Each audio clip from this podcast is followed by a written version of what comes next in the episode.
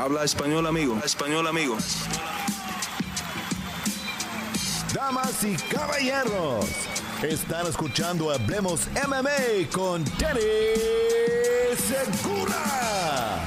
¿Qué tal, gente? Y bienvenidos al episodio número 57 de Hablemos Live. Así como Joe Martínez lo dijo, aquí su host, Dani Segura. Como ya saben, también periodista en el lado inglés para MMA Junkie. Y, bueno, ¿qué no hago en este mundo de las artes marciales mixtas?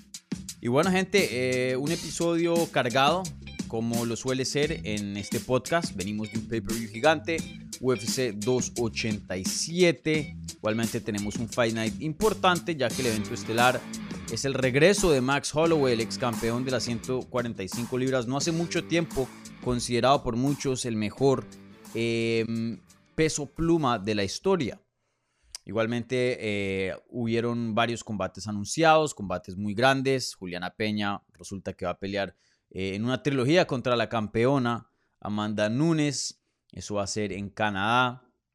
Y bueno, han habido bastantes noticias eh, desde la última vez que hablamos, que ese episodio se hizo... Ya ni me acuerdo. creo que lo, lo, alcancé a hacer aquí en casa, ¿no? Fue la previa la que hice en el hotel. Pero bueno, en fin.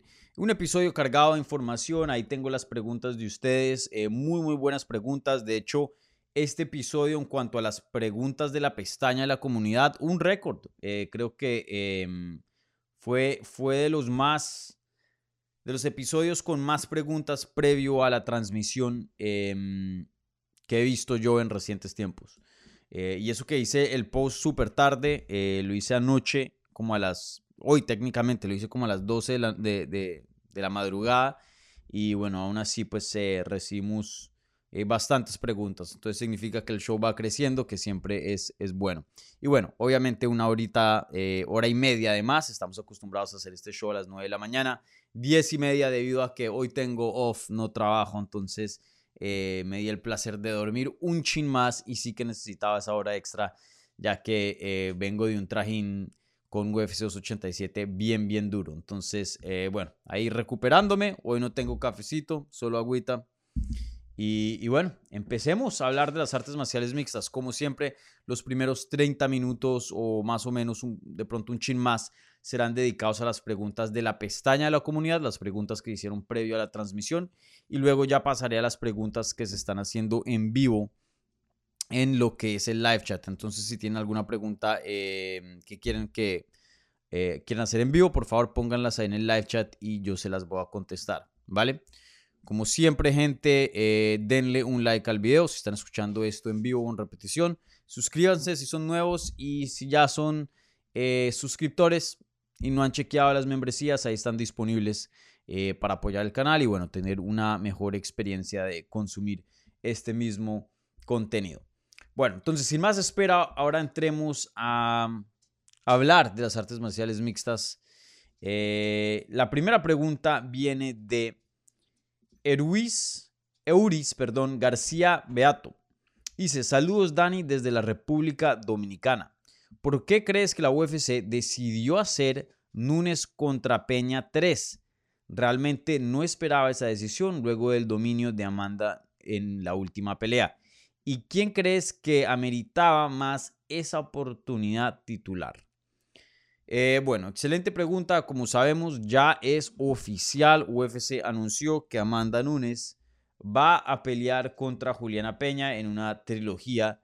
Eso va a ser en Canadá, ahora en la fecha exacta en junio, el 10 de junio, eh, para UFC 289. Eh, ese va a ser el último pay-per-view antes de lo que es International Fight Week. Eh, la Semana Internacional de, las Peleas, que es esa semana que hace UFC que, que hace especial. Es como un evento de verano gigante y, usualmente esos eventos son, son bien grandes. ¿no? Ahí es cuando hemos visto UFC 100, UFC 200 y, bueno, generalmente ese es uno de los eventos, si no el evento más grande del año. Eh, entonces, em, yo creo que ese va a ser el evento estelar. Eh, un evento estelar de pronto, no, no ha sido los mejores. Eh, pero eso usualmente es lo que pasa cuando tienes un pay-per-view justo antecitos de International Fight Week. No puedes poner todas tus mejores, mejores peleas ahí porque tienes al otro mes, em, no va a decir una obligación, pero una tradición de hacer un evento eh, gigante. Entonces, siempre esos pay-per-views tengan en cuenta los de junio. Los de junio son un poquito debiluchos, por decirlo así. Pero aún así, pues estamos hablando de una figura histórica. Amanda Nunes, fácilmente la mejor de todos los tiempos en cuanto al lado de las mujeres. Eh, y eso pues no se ve cada fin de semana, entonces sí sigue siendo un momento especial, por más de que no sea así una pelea tan llamativa como la que vimos este fin de semana entre Pereira y Israel Azaña. Pero bueno, sabíamos que el regreso de Amanda estaba pronto por anunciarse. Lo que no sabíamos era contra quién.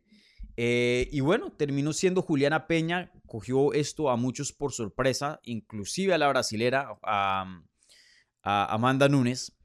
Eh, Amanda Nunes en una entrevista reciente en ESPN ahí con Megan Olivi le habían dicho, bueno, ¿y, cómo se dio esta pelea? Muchos pensaban que iba a ser eh, Irene Aldana y ella dijo, yo también.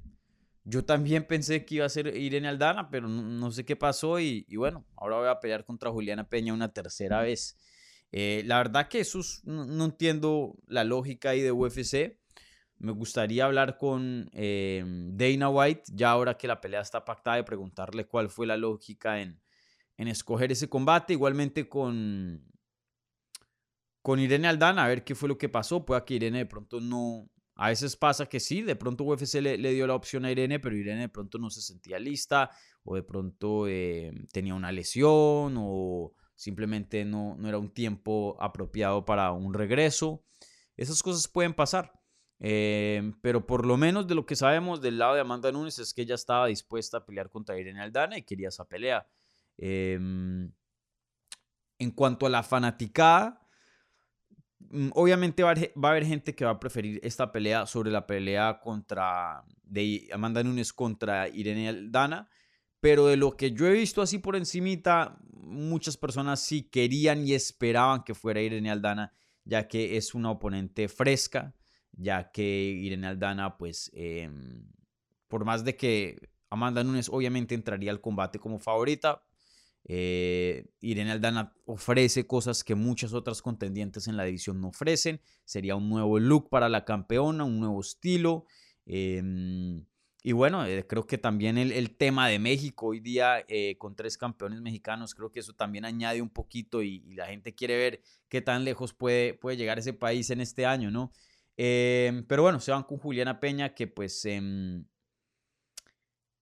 no voy a decir que no se merecía la pelea porque sí tiene una victoria sobre Amanda Nunes y eso es súper difícil de hacer y están empatadas técnicamente uno y uno. Pero eh, como, como dice aquí la pregunta que fue hecha por eh, eh, Euris, em, sí, el dominio de Amanda Nunes fue muy, muy grande, no fue reñida la pelea para nada y, y la verdad que fue una de estas trilogías que a veces sí quedan empatadas, pero no hay un apetito para una tercera pelea. Así yo me sentí. Ahora, si Amanda, si Juliana Peña hubiera salido eh, y hubiera peleado contra una o dos más y gana, ahí sí de pronto, eh, claro, una trilogía, ¿por qué no? Eh, pero sí, en este momento yo pensé que iba a ser Irene, esa era la pelea que yo personalmente quería ver, pero bueno, Nunes contra Peña 3 también no es una pelea mala, ¿no? Juliana Peña es una peleadora muy aguerrida, eh, va a pelear contra Amanda Nunes. Eso es algo que muchas oponentes en el pasado no han hecho contra Amanda. Eh, eh, entran y como que se congelan y, intentan ser no finalizadas. no entran a pelear, no entran a guerrear y eso es algo que, que Peña ha tenido. Y otra cosa es que una de las pocas peleadoras que Amanda Nunes no ha podido noquear ¿no? en recientes tiempos. Entonces, claro, Peña también toca darle su respeto ahí. Pero sí, yo hubiera preferido una pelea con Irene Aldana en vez de eh, Juliana Peña. Eh, para mí el, escenario ideal hubiera sido Amanda Nunes contra eh, Irene Aldana y en esa misma cartelera hubieran, o, en un Fight Night alrededor cerca para alinear los tiempos, poner Juliana Peña contra Holly Holm. Y la ganadora entre Peña y Holm, ahí sí que pelee contra la siguiente. Em, o sea, que tenga la siguiente pelea de títulos, sea contra Irene o Amanda.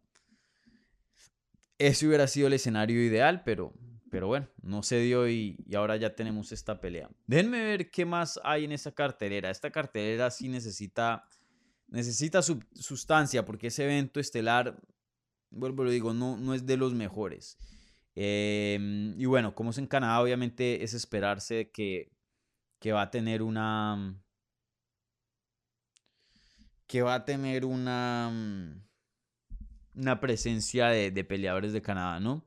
Em, aquí estoy viendo Miranda Maverick contra Yasmin eh, Vicious, Steven Thompson contra Michelle Pereira. No han sido anunciados estos, pero em, combates que, que, se han sido reportados. Eric Anders contra Marc André eh, va a ser buena. Eh, Diana Belvita regresa. Matt Chanel contra David eh, Dorvac. Danny contra Neil Landwehr, esa es buena. Em, hay, buenas peleas, pero creo que le falta una grande, no sé, un tipo eh, Dustin Poirier contra Justin Gage, no sé, algo que de pronto no sea de título, pero que sí tenga bastante peso. Pero bueno, ahí veremos. De todas maneras, una cartelera que, que sigue en formación, ¿no? Esta siguiente pregunta viene de Víctor Sánchez Castro y dice: Saludos, Dani. Em, puso saludos, Dani. Saludos, Dani. Ahora que ganó a Desaña, ¿qué pasará con Robert Whittaker? ¿Tendrá que cambiar de categoría para pelear por el título? Muy, muy buena pregunta. Creo que em, eso es algo que mucha gente de pronto no ha pensado todavía o de pronto ya la gente está empezando a pensar en esto, pero sí, Robert Whittaker es una parte gigante de, era una parte gigante de, esta... Em, revancha entre Adazaña y Poatán, ya que su futuro dependía bastante sobre el resultado de esa pelea y bueno, hoy sigue siendo el eterno contendiente. Eh, sin duda, mejor que toda la división, pero no lo suficiente para ser mejor que el campeón. Está en ese intermedio, entonces a cualquiera que le pongan le va a ganar. Que no se llame Israel Adazaña, prácticamente. Eh, o por lo menos lo que conocemos hoy día pueda que eso cambie a futuro. Y, bueno, sí se vio un video porque él estaba haciendo un en vivo, reaccionando a, a, las peleas como un Fight Companion con Jens Pulver ahí en, Twitch, eh, en el Twitch de UFC. Y todo el mundo, oh, qué knockout, y volviéndose loco. Y uno ve a Robert Whittaker, quién sabe qué le está pasando por la cabeza, pero ahí pensando, men, hasta aquí llegó, o bueno, se me puso complicado, por decirlo así. Eh, de pronto no, no hasta aquí llegó mi, mis chances de pelear por un título. Y, bueno, eh, vimos ese video y después ahora estuve viendo una entrevista que Robert Whittaker hizo con eh, Submission Radio y, mm, y, estaba hablando acerca de, ese momento y dijo, ah, no, eso no era lo que yo estaba pensando, el internet, etcétera. Que él, dice que él está súper feliz que Israel Azaña ganó porque él le quiere quitar el cinturón a Israel Azaña. Quiere que cuando le levanten la mano y lo coronen como campeón, que haya sido contra Israel Azaña, ya que tiene dos, derrotas contra Azaña y, y, puede como borrar eso de alguna manera eh, con una victoria. Obviamente si le hubiera ganado a Poatán, si Poatán se hubiera quedado como campeón, eh, creo que pues la crítica y muchos dirían, hey, pero Israel Azaña todavía sigue vivo, sigue ahí en la división. ¿No? Entonces, ¿será que sí eres el mejor peso pesado del mundo? Em, ganándole a Israel Azaña, creo que no hay ninguna duda que lo es, ¿no? Entonces, entiendo esa, esa parte de, competencia, esa parte de, de, em, de, querer, hey, este me ganó dos veces, déjenme yo, denme un, chance más. Entiendo esa parte como eh, competidor y la respeto mucho. Pero no, no, no nos podemos negar que sí se le complicó a Robert Whittaker, porque Robert Whittaker está 0 y 2 contra Israel Azaña. Vender una tercera pelea es difícil, es difícil, es difícil para los fans pedirles eh, que ahora el pay-per-view creo que está como en 90 dólares, 90 dólares más para, para, para ver una tercera pelea ya cuando la persona perdió un, vía knockout y una decisión. Eh, es complicado, es complicado. Lo bueno ahí que le salva a Robert Whitaker es que esa división, muchas personas están en esa misma posición. Robert Whitaker no está solo en, en tener una derrota o varias derrotas contra el campeón. Eh, ya hicimos este ejercicio para los resultados de UFC 287, pero vuelvo y lo hago acá. Miremos a los rankings ahora mismo. Eh, Adazaña como campeón, eh, número uno, contendiente Alex Pereira, pero pues supuestamente lo que dice Dana White es que su tiempo en, en 185 libras acabó y va a subir a 185. No tenemos ninguna información de parte de Pereira. Creo que ahí puso un video, pero no lo alcancé de ver. De pronto pueda que haya dicho algo al respecto de eso, no lo sé. Em, pero bueno, fuera de Pereira, que creo que sí merita em, una trilogía inmediata con el campeón, pero parece que eso no se va a dar, dicho por el mismo presidente UFC. Si vemos al resto de la división, está Robert Whittaker 0 y 2 contra Azaña, Vettori 0 y 2 contra Azaña, Jerry Cannonier 0 y 1 contra Azaña, pero una pelea súper aburrida. Paulo Costa 1 y 0, eh, y 1 contra Azaña y lo destrozaron y luego eh, le hicieron hacer ahí el ridículo. Ya nos toca irnos hasta el número 6, Dricus Duplessis que no ha peleado contra Azaña, tienen algo de mala sangre debido a ciertos comentarios que ha dicho Dricus Duplessis, que él es el único campeón africano, campeón no, peleador eh, de UFC africano verdadero, ya que Azaña vive en Nueva Zelanda y ya que Kamaru Usman y mm, Francis Ngannou, obviamente en ese entonces cuando estaba en UFC, viven en Estados Unidos, que él es el único que entrena y pelea desde África. Eso pues ha causado harto, harta controversia. Eh, todos esos peleadores son nacidos en África, eh, representan a África y son muy orgullosos de, sus propios países, ¿no? En el caso de... Y, odio decir África, ¿no? Eh, eso es algo que me ha molestado mucho cuando se ha, se ha hablado de, esto y, de eventos en, en África, que Dana White dice, sí, mi sueño es ir, ir a África, vamos a hacer Em, no sé, tener, em, tener partners de, televisión en África, que sí estamos haciendo algo en África, pero África es gigante. Hay como 50 países en África, algo así. Es como decir, ah, sí, queremos ir a Sudamérica. Y, el sueño es abrir un, un PI en Sudamérica. Pero que Colombia, Argentina, Brasil, Chile, Uruguay, Paraguay, o sea, hay muchos países y todos son muy diferentes y, y sí, eh, o sea, es, es, es como, sí, pero cuando se habla de Europa sí se habla de países específicos, entonces es algo que, bueno, en fin, eh, no me ha gustado, pero bueno, Kamaru Usman y Adesanya siendo eh, de Nigeria, Em, Francis Ngannou siendo de, Camerún y, bueno, Dricus Duplessis que es de Sudáfrica sale diciendo eso y, eso no le gustó a Kamaru y especialmente no le gustó a Dazaña que ha tenido unos comentarios ahí bien fuertes en la rueda de prensa eh, que dijo que quiere matar a un hombre a quien no va a nombrar y arrastrar su cadáver por Sudáfrica y que cuidado con sus palabras y esto y lo otro. Nunca lo dijo por nombre, pero pues obviamente todos sabíamos exactamente a quién se refería. Em, esa pelea pueda que se dé, pero creo que Dricus Duplessis sí, sí le falta una victoria más. Em, le ganó a Derek Brunson, lo finalizó, está 5 y 0 dentro de UFC, un récord y una clase de oponentes mucho mejor que lo que hizo Poatán para merecer una pelea de título. Lo único que Poatán sí tenía a favor es que obviamente le había ganado dos veces en el kickboxing y se prestaba para una historia muy fácil de vender. Creo que a Dricus Duplessis, por más de que a mi opinión le falta una más, sí se puede hacer esta pelea ya. Vuelvo y digo, 5 y 0, buenos nombres. Em, y con el resto de la división ya, o por, o por, lo menos los que están por arriba de él, ya teniendo oportunidades al campeón.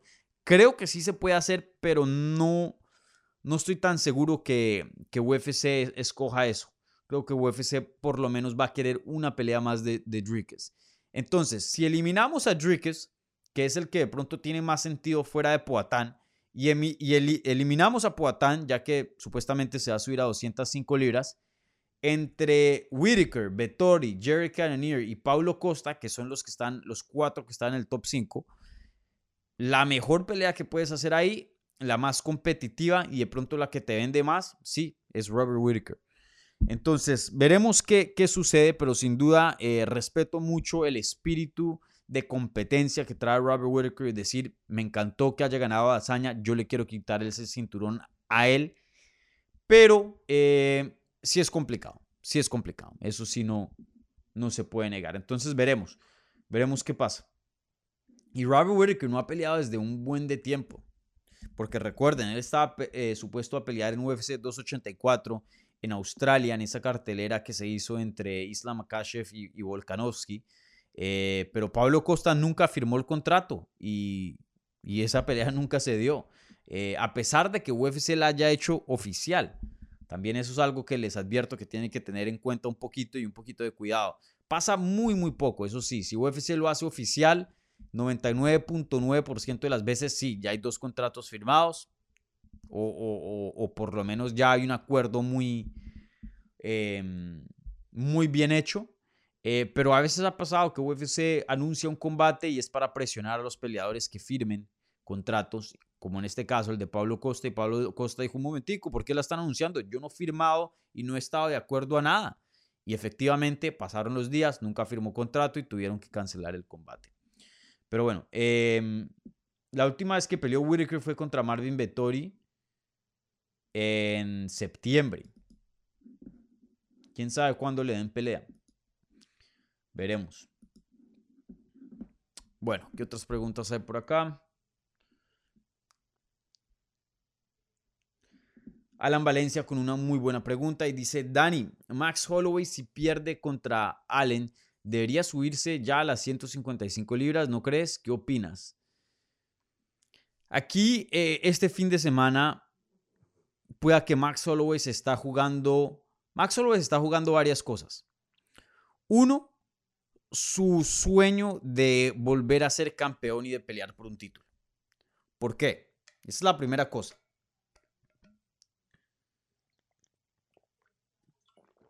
¿Por qué? Porque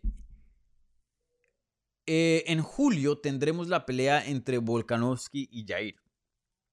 Si Max Holloway llega a ganar este fin de semana, una cuarta pelea con Volkanovski no creo que le, le, va a venir. Pero por lo menos comprueba que sigue siendo un oponente de calidad, un oponente élite en la división. Porque para ganarle a Arnold Allen necesita ser un oponente élite fuera de algo, un golpe de suerte, ¿no? Entonces, uno, compruebas nuevamente que sigue siendo el top. Entonces, bueno, de pronto no, no puedes vender una pelea con una cuarta pelea con Volkanovski, pero te mantienes por ahí en el top. Y lo bueno que tiene Holloway a su favor es que Jair Rodríguez, en mi opinión, sí tiene un chance muy verdadero en ganarle a Volkanovski. Obviamente tengo a Volkanovski como favorito, no me malinterpreten y seguro me, van a malinterpretar, pero fácilmente Jair Rodríguez es el peleador más peligroso de las 145 libras en cuanto a, tener la habilidad de finalizar de espalda en el suelo o de pie con una patada un codo ridículo. Eh, si no me creen, vayan y vean la pelea con Korean Zombie, em, que fue uno de los mejores knockouts, si no el mejor knockout en la historia de UFC. Un peleador muy, muy peligroso. Y, claro que cuando tienes esas habilidades que Jair tiene, pues siempre vas a tener vida en cualquier combate. Em, pero bueno, si llegara a ganar Jair Rodríguez, que no es una posibilidad muy grande, pero es, hay una posibilidad, pienso yo.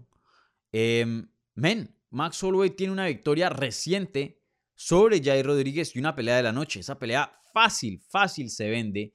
Eh, pues para, para el público, ¿no? Ahí el problema es que de pronto Volkanovski pediría una revancha inmediata y es difícil no dársela por el trabajo que ha hecho en las 145 libras. Pero a la misma vez yo no sé qué tanto interés Volkanovski tenga en, en quedarse en 145 libras, porque si llegara a perder, ya de por sí su siguiente pelea, él entrará como retador, así sea contra Jair Rodríguez o la revancha eh, o la otra revancha en las 155 libras contra Islam Makashev.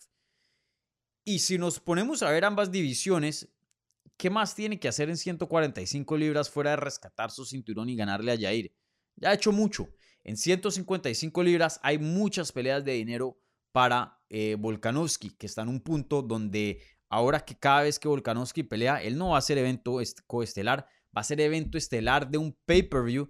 Olvídense que lo van a poner en un Fight Night. Él siempre va a encabezar un pay-per-view y está, creo que tiene 40, 34 años de edad. Él está en un punto que quiere, sí, alargar su legado, pero a la misma vez ganar dinero. Y un pay-per-view con peleadores de 155 libras probablemente te vende más que un pay-per-view de 145. Estamos hablando de gente que eh, tiene mucha historia y, ya mucho conocimiento en cuanto a, la fanaticada, ¿no? Gente que, que, la fanaticada conoce muy bien. Estamos hablando de futuras peleas con Justin Gagey, con Dustin Poirier, con Islam Makashev, de pronto Conor McGregor, Michael Chandler. Em, la lista es muy, muy buena. En 145 libras también hay buenos nombres, no voy a decir que no, pero los más reconocidos sí están en una categoría de más. Entonces, vuelvo y le digo, em, todo esto que digo suena como muy improbable, ¿no? Que Jair gane, que de pronto eh, Volkanovski no pida revancha inmediata. Eh, o bueno, de pronto Volkanovski gana y se va de la división y deja vacante su cinturón. ¿Quién sabe? O sea, hay cosas muy improbables, pero, pero hay probabilidades. Pero todo depende si le gana a Arnold Allen. Si pierde contra Arnold Allen, olvídense, olvídense de que eh, le, dan, le, van a dar una pelea contra Jair, que lo van a considerar de pronto una pelea de cinturón vacante si Volkanovski se va, esto, lo otro. Ya, ya toma unos, unos puestos atrás, ¿no? Entonces, em, si Max Holloway quiere incrementar o, mantener vivo cualquier chance, cualquier oportunidad pequeñita de volver a pelear por el cinturón, tiene que ganar esta pelea sí o sí este fin de semana. Entonces, una pelea muy, muy importante para él. Y si pierde, como eh, dice la pregunta aquí de Alan Valencia, em, no me sorprendería si se retire. Eh, sí, es joven, tiene como 31, 32 años de edad apenas, eh, Max Holloway, 31. en diciembre cumple 32. Pero, pero a la misma vez es un peleador ya con 30 peleas como profesional. De lo que yo he escuchado, em, ya me han dicho cifras exactas, pero no, no las puedo decir aquí en el canal.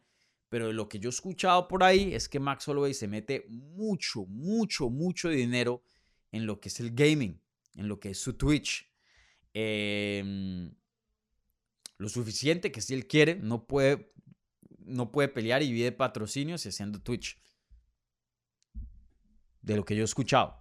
Y, bueno, em, sabemos que cada vez que peleas, tira los dados con tu salud, tira los dados con tu salud y ya Max Holloway lo ha hecho 30 veces, lo hará 31, número 31 este fin de semana. Entonces, em, de pronto si pierde se retira, no sé. Eh, pero si él pierde y quiere seguir continuando, em, yo pienso que de pronto una movida 155 sí tiene sentido. Se sube de peso, no, primero que todo que tome un descanso, que se suba de peso bien subido, que aumente de masa muscular, que no sea simplemente un 145 no cortando peso. Y, ahí ver qué opciones eh, eh, se le presentan. Yo había sugerido hace unos meses atrás, eh, antes de que se pactara esta pelea con Allen, que de pronto hacer una pelea entre Dan Hooker y Max Holloway. Hacer ese tipo de peleas divertidas. A los fans les encantaría fácilmente eventos estelares de un Fight Night, evento coestelar de un pay-per-view y si puedes llegar a lograr una rachita, hey, de pronto, de pronto sí ponerlo ya en una pelea de título o algo así. Por ejemplo, también una revancha con Conor McGregor sería espectacular, así no fuera por título. Eh, fuera de, unas, de peleas de campeonato, Max Holloway sigue siendo un peleador muy, muy eh, vistoso, eh, muy emocionante, muy aguerrido, una buena personalidad. Él tendría un futuro muy bueno haciendo peleas de dinero, por decirlo así, eh, y no estando como contendiente al título. Entonces, de todas maneras, pase lo que pase, creo que el futuro de Max Holloway es bueno. Así se retire, así se mude a 155, peleas de dinero, así se quede en 145. De pronto hay una que otra pelea por ahí emocionante para él. Pero veremos, sin duda muy, muy importante esta pelea de, del fin de semana contra Arnold Allen. Eh, bueno, aquí hay un par de preguntas. Em, respecto al canal, eh, de hecho, eh, me gusta a veces cuando hablamos de otras cosas, pues como que hablamos de esto, ¿no? En inglés se diría break the fourth wall, ¿no? como que rompemos em, el muro, no sé, y, ya hablamos de, de, esto que está pasando aquí, ¿no? entonces, aquí dice Las Palmas, dice, hola Dani, esperando el miércoles con ansias, programa, Programa perfecto para estos trancones mañaneros bogotanos. Pregunta, hace días en un programa te preguntaron algún medio de comunicación eh, para tener algún contacto eh, índole comercial contigo. ¿Es posible? Un email, también estoy interesado. Un abrazo. Sí, y esa persona que me había contactado, qué pena, yo tengo una mano de email, soy, soy el peor en, en, bueno, no el peor, pero me demoro a veces contestando emails y a veces ni los contesto, se me pasa. Eh, pero sí, em, si me quieren contactar, mándenme un mensaje por Instagram, eh, arroba DaniSeguraTV o un email también es muy bueno, eh, eh danisegura.tv arroba gmail.com. Y, y, bueno, mándenme un email, si no les contesto en dos, tres días, vuelvan y, y mándenme un email, no se preocupen de ser canzones. Yo contesto por lo general, pero a veces se me olvida, entonces el recordatorio es necesario. Entonces, les, digo, sean canzones, ¿vale? Eh, si me pueden contactar ahí en... Por email es bueno, es más fácil mantener la comunicación que, por Instagram. Em, bueno, eh, aquí hay otra pregunta, em, las voy a agrupar para mantener como el tema eh, similar. Em, esta viene de Jesús Lomeli dice, hola Dani, ¿tienes pensado que algún día este canal haya un co-host o más o que más gente participe? Eh, no sé, eso sí lo he pensado, lo he pensado, pero la verdad creo que no. Eh, me gusta que sea 100% yo como el protagonista acá, y no es por dármelas ni porque quiera eh, cierto tipo de atención o no, pero sí me parece importante para todos los periodistas tener un, una plataforma propia, una plataforma eh, independiente, no solo de alguna organización, pero ah, independiente de cualquier otra persona. Em, creo que este canal yo estoy siguiendo mucho el... Como, como lo que Luke Thomas, mi amigo, em, ha hecho con su propio canal que sí, que él tiene su show Morning Combat con Brian Campbell, que también e, e, es alguien que, conozco y que respeto mucho y que trabajamos juntos casi por un año. Em, sí, súper, que tiene eso, que hace muchos podcasts, etcétera, pero también tiene su, propia, su propio canal personal, una plataforma personal 100% dedicada a su opinión eh, y eso me parece importante. Que sí, que de pronto tenga una entrevista por ahí, eh, que de pronto colabore con gente, pero al final del día el canal está construido alrededor de él y el material que él hace. Eso me parece sumamente importante. Porque, eh, miren, yo soy muy ocupado. Em, es difícil ya de por sí planillar cosas alrededor de mi propio calendario. Imagínense planillar cosas alrededor de mi calendario y el calendario de alguien más. Em, se vuelve, es añadir otra capa más de, de, dificultad para hacer contenido. Que se puede hacer, sí, claro, que hay canales muy exitosos con dos, tres personas, eh, hasta más, claro que lo hay. Eh, pero vuelvo y lo digo, sí me parece importante yo, yo tener algo de, tener bastante control aquí en, en el canal. Em, y bueno, fuera de eso, también este, mm, pues también en lo personal pasan cosas, ¿no? Ahí, vemos muchos podcasts y no, estoy hablando específicamente de las artes marciales mixtas, pero si ustedes están como sintonizados a la industria de medios y eso, miren lo que pasó con Call Her Daddy. Eran eh, dos muchachas, em, Sofía y... ¿Cómo se llama la otra? El apellido es Cooper, pero bueno. Em, dos chicas que hicieron un podcast súper exitoso, tuvieron problemas y no se sabe muy bien la historia, eso fue todo un drama en el internet, pero, pero hay una salió quemada y la otra pues salió con un contrato de varios millones.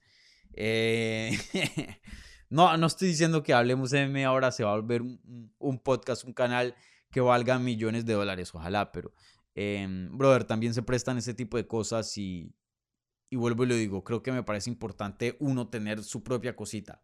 No estoy, no estoy cerrado a trabajar y hacer podcast con, con gente, o sea, ya un podcast oficial de dos personas. No estoy cerrado a eso, pero sería independiente de Hablemos MMA.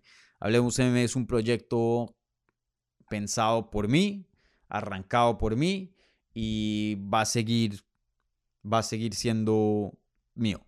Ahora, eh, en las previas y eso sí me gusta traer invitados para que ustedes tengan, em, estén, eh, escuchen otra opinión y estén, em, estén sintonizados de otra voz, porque sí me parece importante em, que escuchen otra opinión fuera de la mía. Yo no, la, yo no lo sé todo. Hay gente que puede aportar mucho a la conversación fuera de, lo que yo diga en este micrófono. Eh, y por eso intento traer voces que yo respeto mucho. Ustedes ya saben, Jorge Ebro, Eduardo Martel, eh, obviamente Rodrigo del Campo, que también pasa por acá, y otras personas que se han pasado por aquí en el canal también.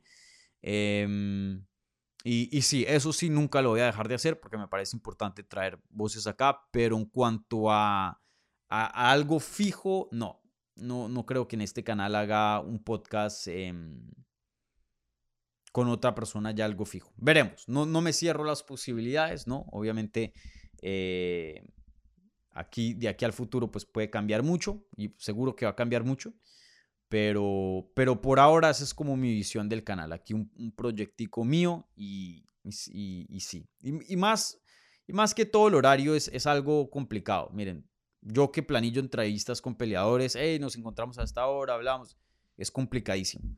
Eh, y hacerlo ya con una persona fijo, recurrente, complicado. Entonces, eh, me gusta tener aquí la libertad y, y, el decir, ¿no? Eh, por ejemplo, si hoy, hoy yo quería dormir una hora de más, les, soy honesto, no, no, no moví el podcast una hora de más por por, porque tenía algo que hacer, simplemente estaba cansado y quería mover una, el podcast hora y media de más y lo hice y punto. Y no, no tuve que preguntarle a nadie, no tuve que consultar con nadie, no tuve que, nada, lo hice y punto.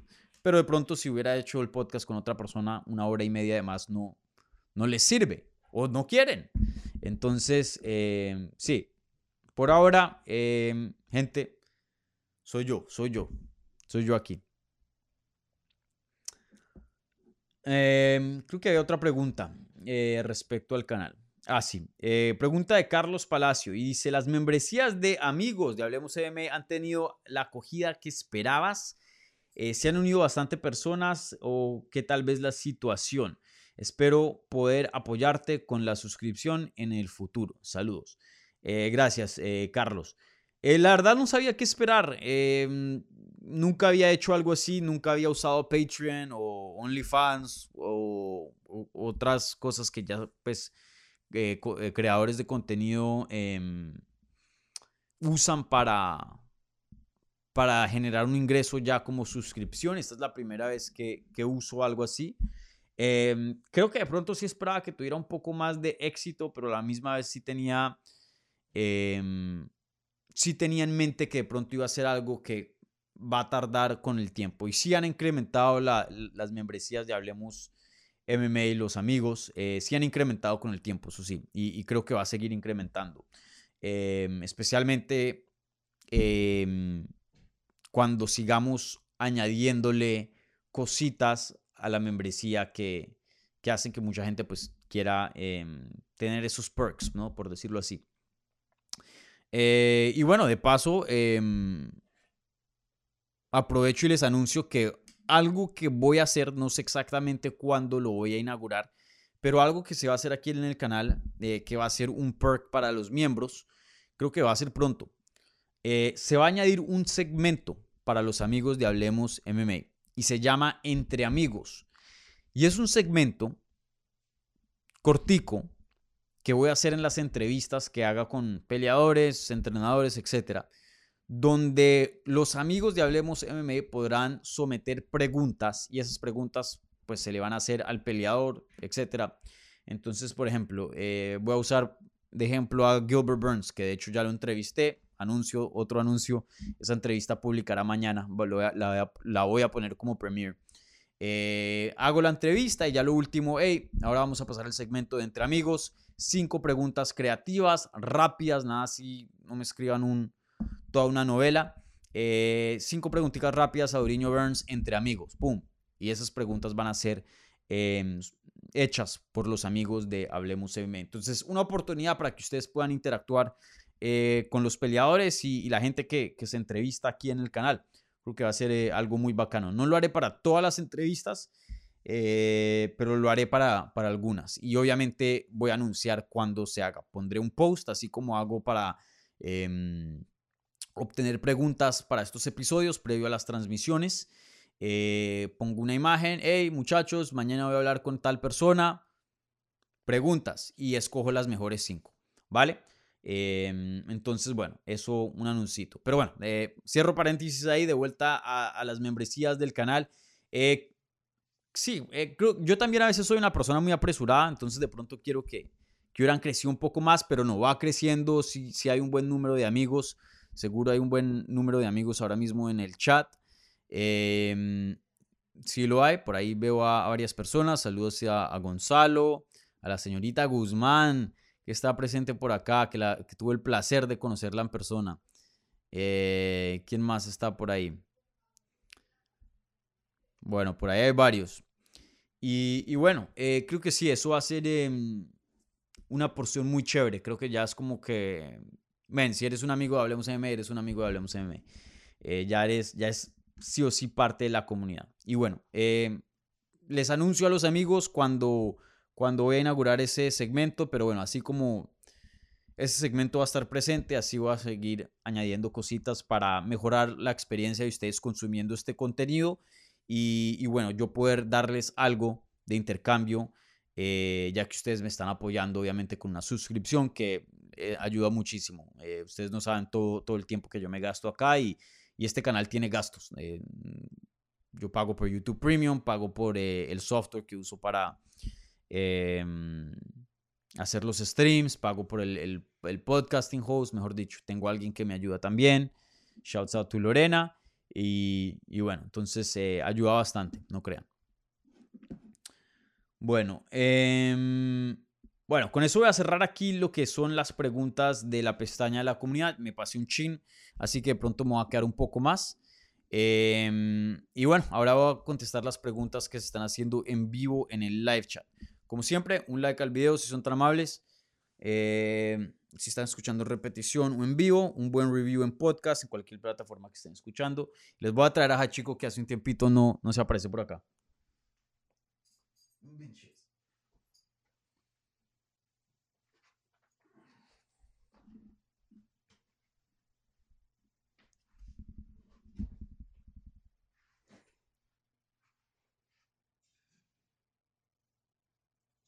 Ahí está, Hachiko. Revienten ese, ese live chat. Revienten ese live chat con los emojis de Hachiko. Ese es mi, mi emoji favorito. Y está triste porque estuve cuidando el perro de un amigo que se fue a Brasil eh, por varias semanas. Y ese es su mejor, su primer amigo. De que, desde que adopté a Hachiko fue el primer perro que conoció y pues se volvió amigo que, que lo veía de, de, pues recurrente, ¿no? Y, su primer amigo. Entonces eh, se fue, lo recogieron hoy y anda triste porque ya no tiene a Yoyo aquí en la casa.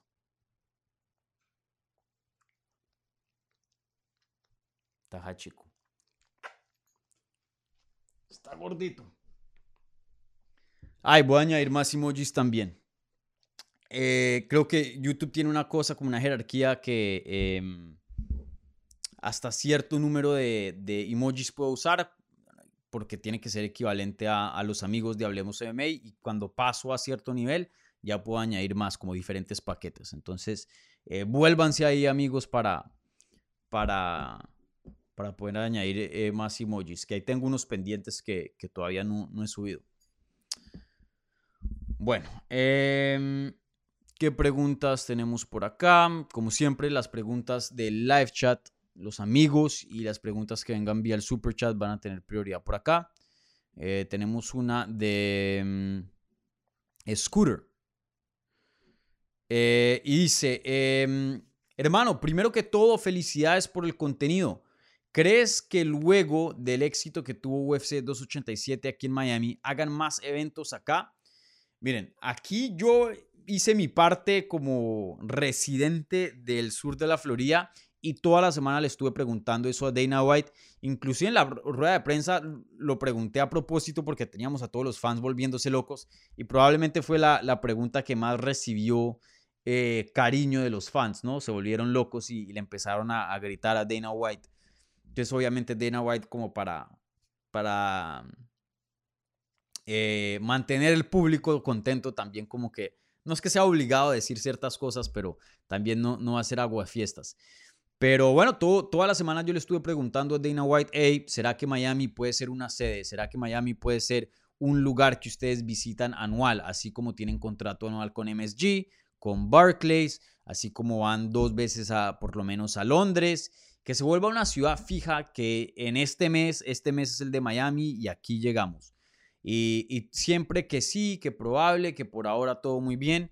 Y ya después en la rueda de prensa, em, John Morgan le preguntó eso y, dijo que sí, que definitivamente van a regresar a Miami y que sí, que este va a ser un lugar que van a estar visitando con, con frecuencia, ya que pues em, el mercado es un mercado latino, eh, puedes traer peleadores latinos y, revientas lo que es el Casella Center ahora.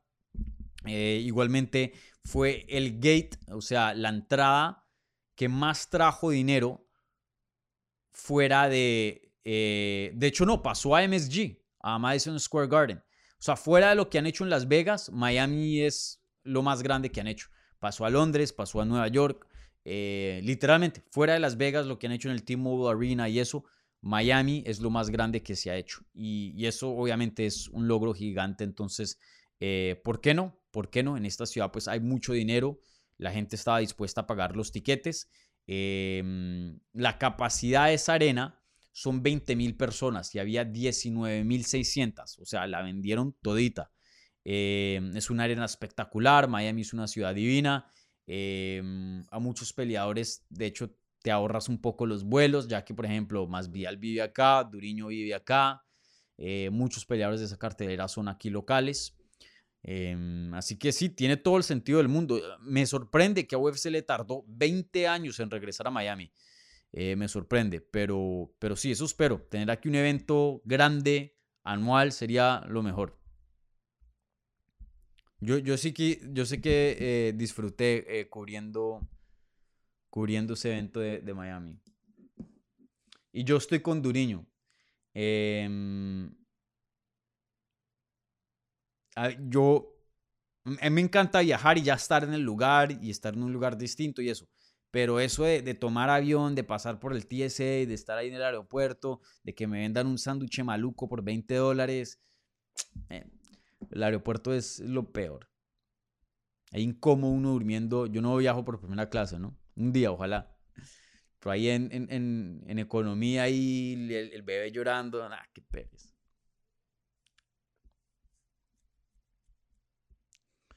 Bueno, eh, ¿qué más preguntas hay por acá?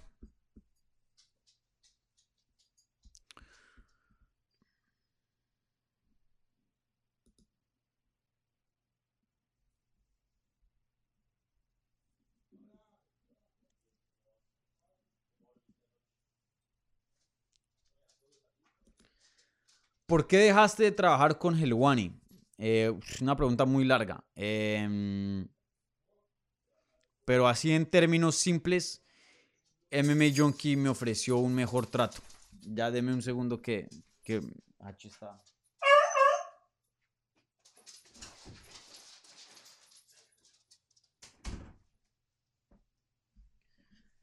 Eh, tuve un mejor trato en MMA Junkie y me fui. Y ya, fue, no fue nada personal, fue solo negocios. Me estaban ofreciendo más plata, eh, me respetaban más los tiempos en cuanto a, a las horas que trabajaba y, sí, simplemente mejores condiciones y eso era lo que yo buscaba en ese momento. Yo estaba muy, muy quemado en ese entonces. Eh, el ritmo que tenía esa página de trabajo era, era muy tóxico. Yo trabajaba muchísimo. Y hoy día trabajo muchísimo. Imagínense lo que trabajaba allá.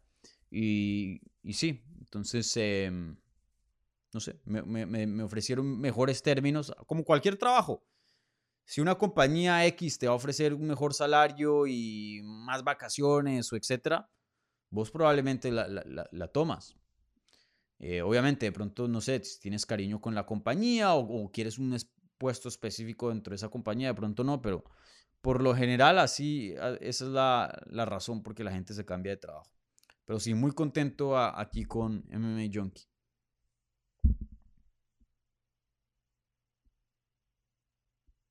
Me han tratado muy bien.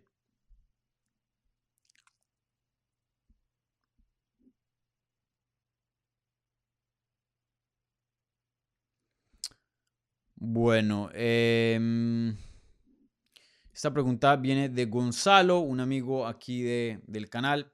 Dice, Hamzat está en 200 libras y reta a Dazaña.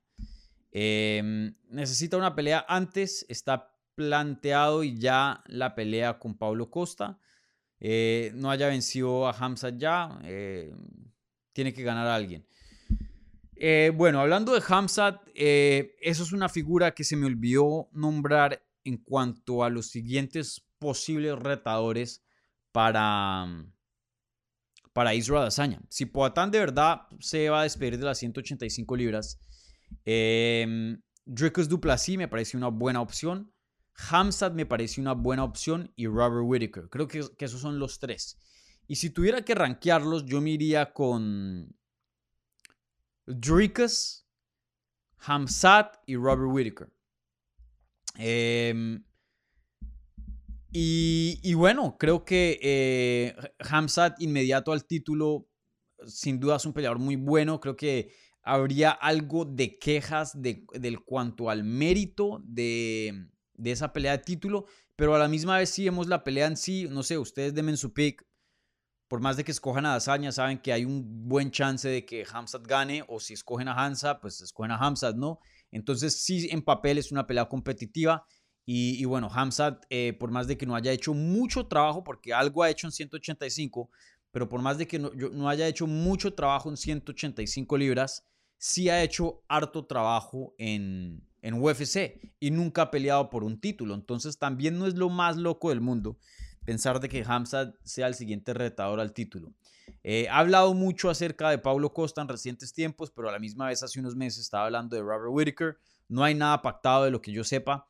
Entonces veremos cuál es el futuro de Hamza, si de verdad lo van a poner en, una pelea de campeonato o le van, le van a dar una pelea de más. Pero él dentro de UFC está 1, 2, 3, 4, 5, 6 y 0. Eso, 6 y 0 es un buen récord para meditar una pelea de, campeonato. Y le ha ganado a Kevin Holland, le ha ganado a Gilbert Burns, le ha ganado a The Leech. Nombres buenos. Entonces también no sería lo peor del mundo si Hamzat em, recibe una pelea de campeonato. Eh, pero sí, yo creo que está entre esos dos, o Hamzat o Dricus Duplessis. No creo que Robert Whitaker le den una pelea de, campeonato. Probablemente van a esperar y, le van a dar una más. La ideal era esa, la de Pablo Costa. Pero gracias ahí eh, por la pregunta y saludos a, Gonzalo, aquí un amigo del canal.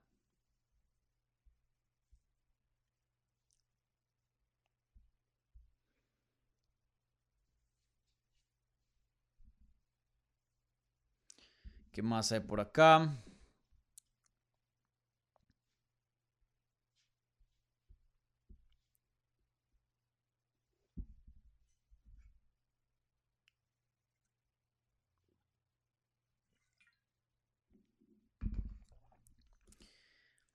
Estás desinformado, Dani.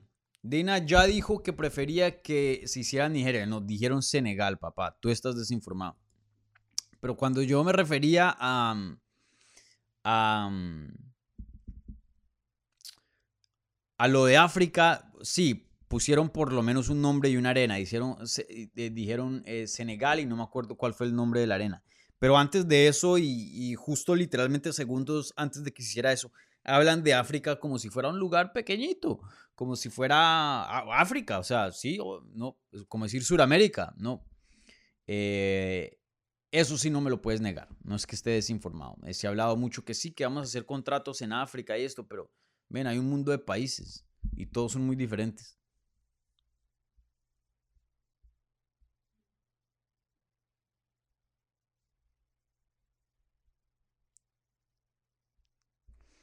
Bueno, ¿qué más hay por acá? Déjenme cercioro de que no, no me esté saltando a ningún amigo. Ya luego paso a las otras preguntitas. Y dándole harto amor a Hachi.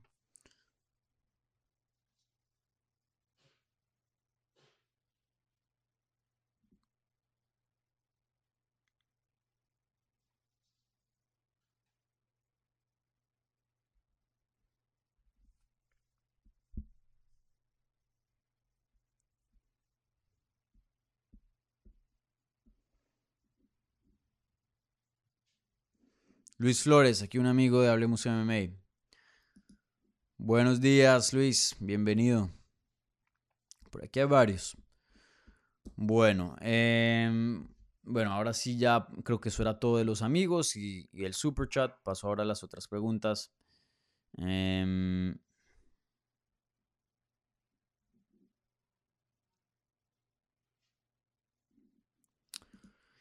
Eh, Giovanni dice, eh, buenos días, güey, saludos desde México, está bien chingón tu canal, siempre miro las previas antes de los eventos numerados, después eh, podría subir un video de cómo se juzgan las peleas en las tarjetas, sí, y de hecho eso, eso lo he tenido como idea, pero no he tenido el tiempo de, de ejecutar eso. me encantaría traer aquí un juez oficial que tenga licencia para juzgar peleas de boxeo y de artes marciales mixtas, que tenga experiencia, que ya lo haya hecho eh, en español, porque es complicado. Em, y, bueno, eh, traerles un video detallado de, cómo se juzga una pelea, porque algo que sí veo en la fanaticada y no es para criticarlos a ustedes ni nada, a mí me pasaba mucho y de hecho como periodista me llegó a pasar. Eh, nosotros tenemos nuestro propio criterio de juzgar una pelea. Entonces vemos una pelea y decimos, eso es un robo. Yo vi a, esta persona ganar, no a, no a fulano. Pero pero eso es basado en cómo nosotros percibimos que alguien debería ganar una pelea. Ahora, si nos basamos al criterio que literalmente físico le dan a los jueces y que han sido entrenados y que por este criterio ustedes se tienen que basar, no su opinión, el criterio ya puesto em, por la comisión, ya eso es otra cosa. Muchas veces yo digo, este ganó la pelea, pero basado en el criterio que, es oficial, este otro ganó la pelea. Entonces, eso pueda que cambie mucho. Eh, yo no creo que el criterio actual es el criterio em, adecuado para juzgar una pelea. A mí me parece que le están dando mucho énfasis al daño. Esto lo hablé, lo hablé con una entrevista que hice en inglés con Ryan Hall, eh, peleador de UFC en 145 libras em, y uno de los mejores jiu-jitseros hoy día en las artes marciales mixtas. Eh, yo le había preguntado, hey Ryan, ¿tú crees que este es el mejor criterio para juzgar una pelea al que tenemos hoy día actual? Eh, en mi opinión no creo porque esto, lo otro, y, él acordó, él estuvo de acuerdo. Eh, a veces vemos que un peleador domina 4 minutos, 30 segundos de un combate con lucha, tiene algo de daño, pero no mucho. Eh, y de repente el otro peleador puede eh, llegar a, pararse y le conecta con un gancho y lo tambalea y gana el round. Eh, dependiendo de qué tan cerca se, acercó a, finalizar, em, de pronto pueda que sí, en, uno de esos casos le puedas dar un round al oponente que, que, que tambaleó al otro, pero por lo general, brother, te dominaron, te dominaron. Y, y tener en cuenta también que cuando dicen que toca juzgar daño como el criterio número uno para juzgar una pelea, el daño es también un poco... Em, el daño también es un poco dependiente de la persona, en el sentido de que, ok, si te tambalean y te ponen groggy, bien, pero si te cortan, o sea, por ejemplo, tú le das un codazo a Nate Díaz y lo cortas 100%. Le das un codazo a Chito Vera y no le pasa nada. Pero el mismo codazo con la misma potencia existe. Porque lo cortó no significa que el, eh, el codazo tuvo, tuvo más potencia. ¿Me entienden? Entonces es ese tipo de cosas también, que entonces vas a, a penalizar a alguien porque tiene una piel más fuerte y no tiene scar tissue y el otro sí. O sea, eh, ahora estamos juzgando quién tiene más scar tissue y quién es más fácil de cortar y quién no. ¿Me entiendes?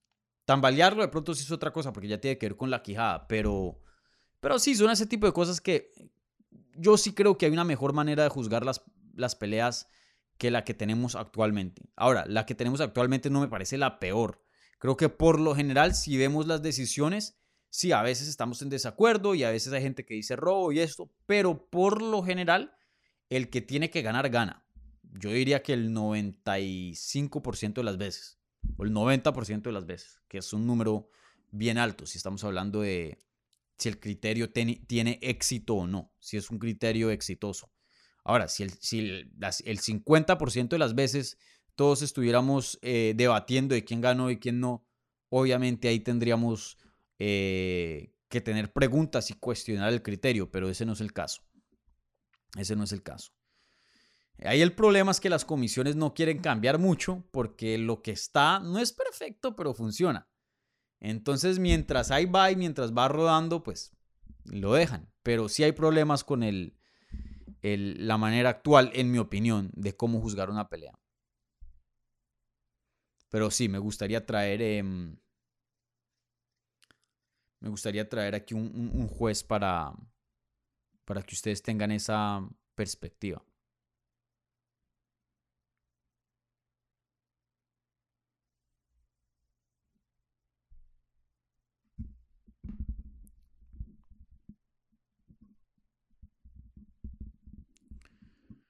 Rodrigo Morales dice, Dani, Miami estuvo muy, muy divertido. Eh, mis amigos muy emocionados de verte en el press conference. Ahora, ¿qué ajustes eh, tiene que dar Gastelum para de nuevo enfrentar a Easy? Bueno, está muy lejos de enfrentar a Easy, eso sí. Eh, pero Kelvin Gastelum, desafortunadamente no se ha hablado mucho de él porque mucho, mucho pasó en UFC 287. Pero Kelvin Gastelum es una, una historia que, que toca mantener en vigilancia porque pueda que este peleador sí tenga lo suficiente para darnos otra pelea de campeonato. Em, como, como pueda que no, pero creo que está en las cartas y toca reconocerlo. Y ya creo que mucha gente en los comentarios me va a decir, ay Dani, ¿qué te pasa? Apenas ganó una pelea, venía como de cinco derrotas, etc. Pero lo importante aquí es la evolución.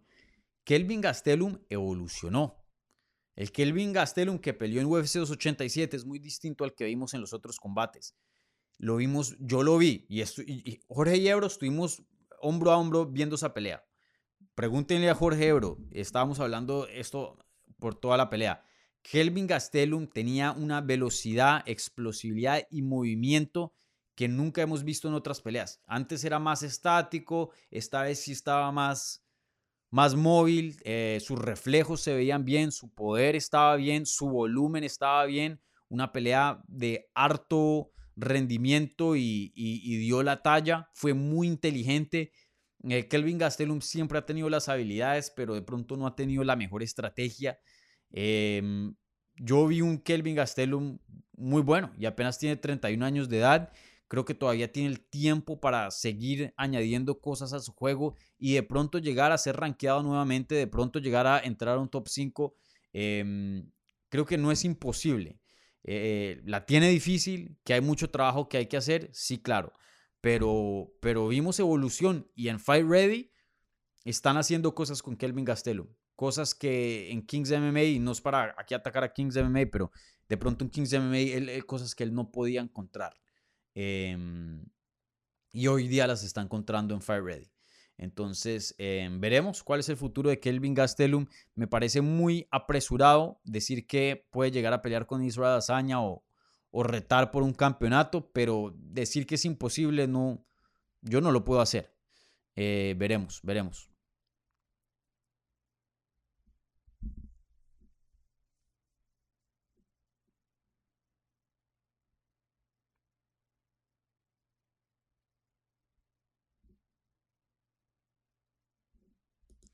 Diego Nieto.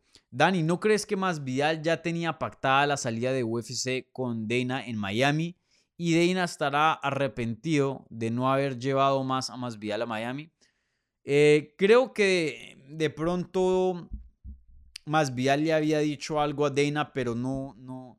Masvidal yo creo que sí tenía toda la, la intención de seguir peleando si hubiera ganado la pelea.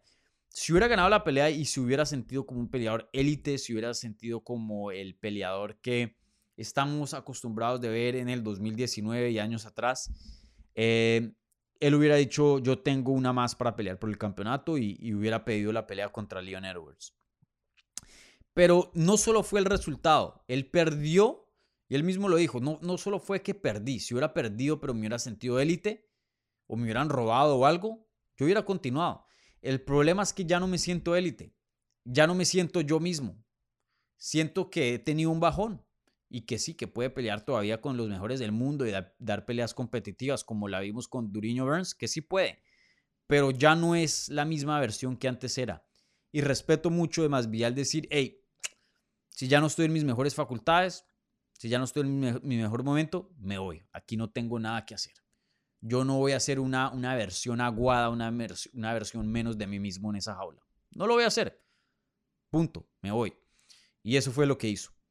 Eh, vemos muchos peleadores y, también respeto esa decisión. Ahí cada quien, ¿no? Em, cada quien ve cómo em, marcha en su carrera, pero también vemos muchos peleadores que bajan de nivel, pero quieren seguir peleando porque quieren seguir ganando dinero o quieren retos o, de pronto tienen la ilusión de, de, poder ganar un cinturón nuevamente, pero reconocen que ya no son los que antes eran. Em, Anderson Silva es un ejemplo excelente Obviamente Anderson Silva no ni se acerca al peleador que antes era, pero pues todavía tiene algo y, y ahí sigue peleando y sigue haciendo su cosa en el box.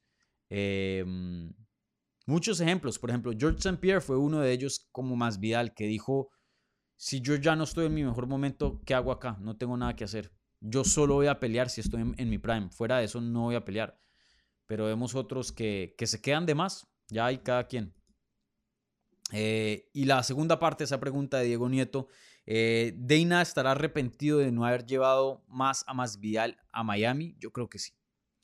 Y él no lo va a admitir. Deina es una persona que, que no admite, bueno, a veces sí, ¿no? Eh, Rodrigo del Campo le preguntó acerca de México y él le dijo a Rodrigo, we're fucking up. Digo, dijo en inglés, la estamos cagando. porque no tienen planes para el 2023 para México y tienen tres campeones mexicanos, algo muy difícil de ver. Y, sí, él dijo, la estamos cagando, ahí no, no estamos bien. Sí, Dana White sí a veces admite ciertas cosas. Esta de pronto pueda que, que sí, de pronto pueda que no, pero em, yo creo que sí. Porque Masvial fue la estrella de toda la semana. Eh, si ustedes no vieron la rueda de prensa, no vieron em, el pesaje, la pelea en sí, Masvial fue la estrella más grande de, de la semana. Todo el mundo estaba ahí, sí, para ver a Saña y Pereira, claro, una pelea excelente, pero principalmente para ver a Masvidal. Y, mm, y Masvidal es todo un rey, toda una estrella aquí en Miami. O sea, yo lo veía en la calle, literalmente pasaba por el carro y todos los fans, ah, volviéndose loco, y él paraba y firmaba autógrafos y todo. Eh, muy, muy querido aquí en Miami. Y, y él fácilmente pudo haber, ese, ese pay-per-view entre Colby Covington y Jorge Masvidal no debió haber sido en Las Vegas. Primero que todo, cayó en el día oficial de Miami, 305. O sea, el 5 de marzo. Porque el código de, numeral de, teléfono de Miami es 305. Ese evento cayó en el día de Miami. El rey de Miami contra alguien que dice que es el rey de Miami, Colby Covington. Y los dos pelean en el sur de la Florida. Ese choque era perfecto para Miami. ese choque era perfecto para hacer el primer evento en Miami. Y, ese, si quieren, si se salen de, del AAA Arena, lo que hoy día es Casella Center, y se van al Hard Rock Stadium, que creo que tiene como. ¿Cuánto tiene? Como 60 mil. Es como dos o tres veces más grande que, el otro. Y lo llenan. Olvídense. Em, ya les digo.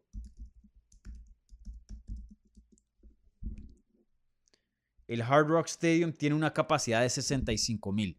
El Casella Center en el que estuvimos, 20 mil. Colby Covington contra Masvidal en ese entonces en Miami. Uh, fácil, llena con 65 mil personas. Facilito.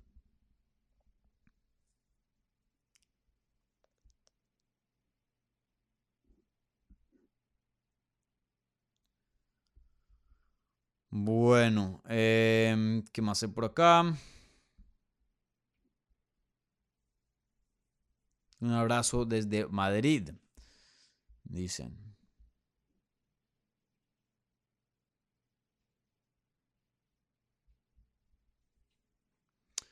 Bueno, con eso voy a cerrar aquí preguntas. Creo que ya contestamos lo, principal. Bueno, gente, eh, un abrazo gigante, un par de anuncios antes de cerrar, así que por favor no se me vayan. Eh, como siempre, el primer anuncio. Ah, mierda, este no era.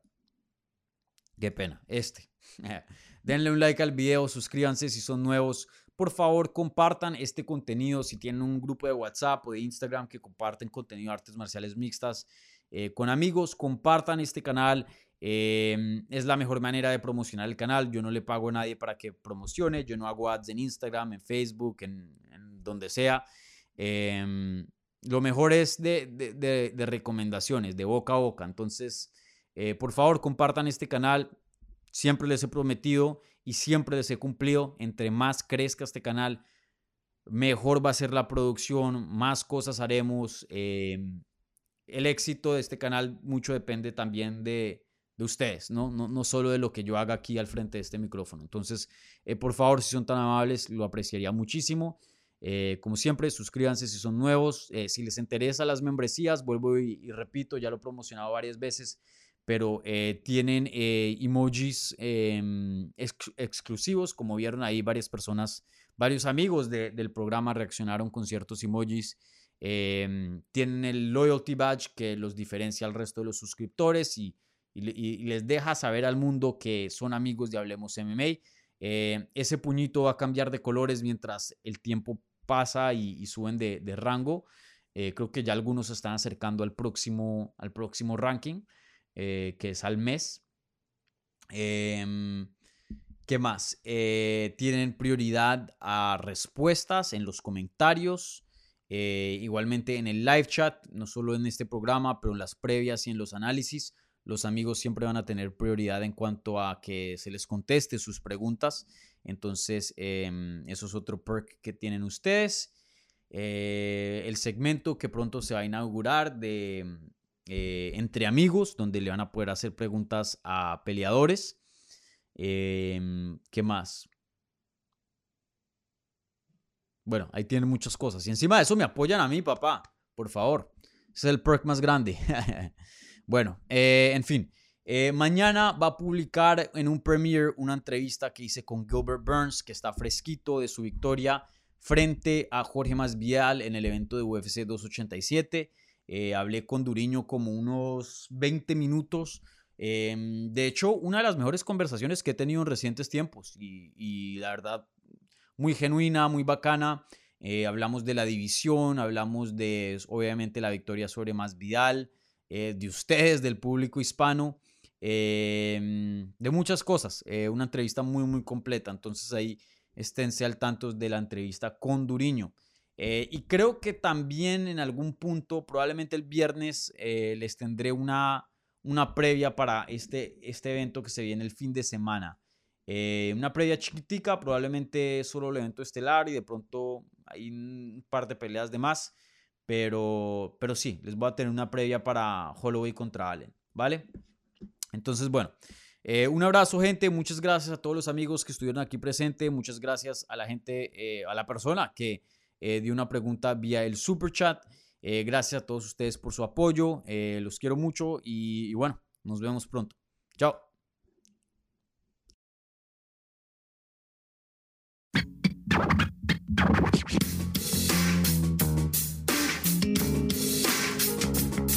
Gracias por escuchar Hablemos MMA.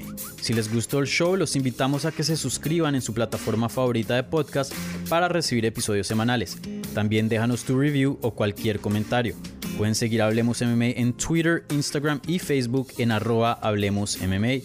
Y me pueden seguir a mí en arroba Dani Segura TV. Hablamos la próxima semana.